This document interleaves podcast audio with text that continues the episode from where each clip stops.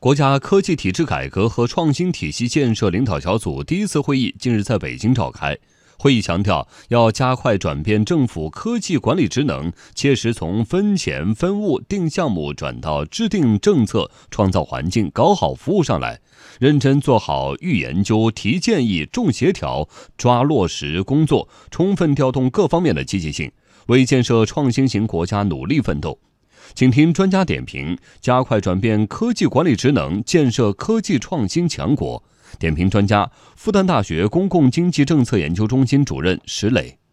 这次会议把我们科技进步体系当中最突出的问题——限制科技发展、限制成果转化、限制积极性保护的这么一些主要的制度性的弊端都讲出来了。一个呢，就是如何建立一套足以保障。这个创新者积极性，保护创新者不至于违背法律的这样一些政策法规体系，你没有很好的一个评价的标准、是非标准，极有可能导致那些个站在旁边看的、嫉妒你的人，最后拿你。跟你政策法规的这个一点点上的不一致，然后做大文章，然后这里告那里告，把你告的最后心灰意冷。这个呢，不仅仅影响一个人，它会影响整个一个社会，让人感觉与其多做事，不如少做事；与其做事，不如不做事。另外还要考虑这个第四次产业革命、智能化制造以及未来新技术发展，这个延伸到其他相关领域的空间到底有多大，都属于基础性的研究。那么我们国内呢，现在要抓紧在制定政策之前，在确定重大。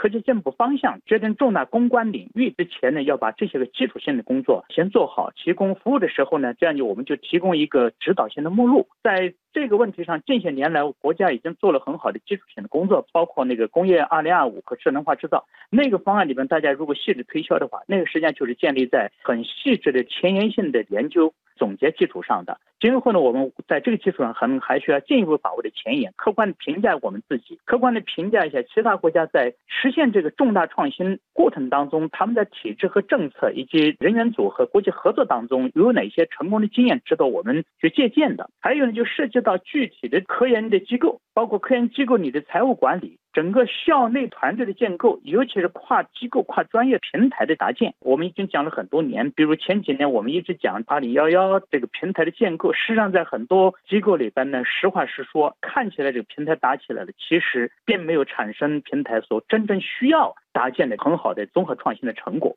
那么这里边到底障碍在什么地方？弄到最后，合作单位到最后就是围绕分钱。本来申报之前是为了争取资金，争取来了以后又为了分钱分得很不开心。原来申报的目标非常恢宏，结果最后做出来成果可能平平淡淡。所以这个呢，就值得我们好好总结一下，就是在整个目标管理当中，还有一些什么问题需要进一步的研究。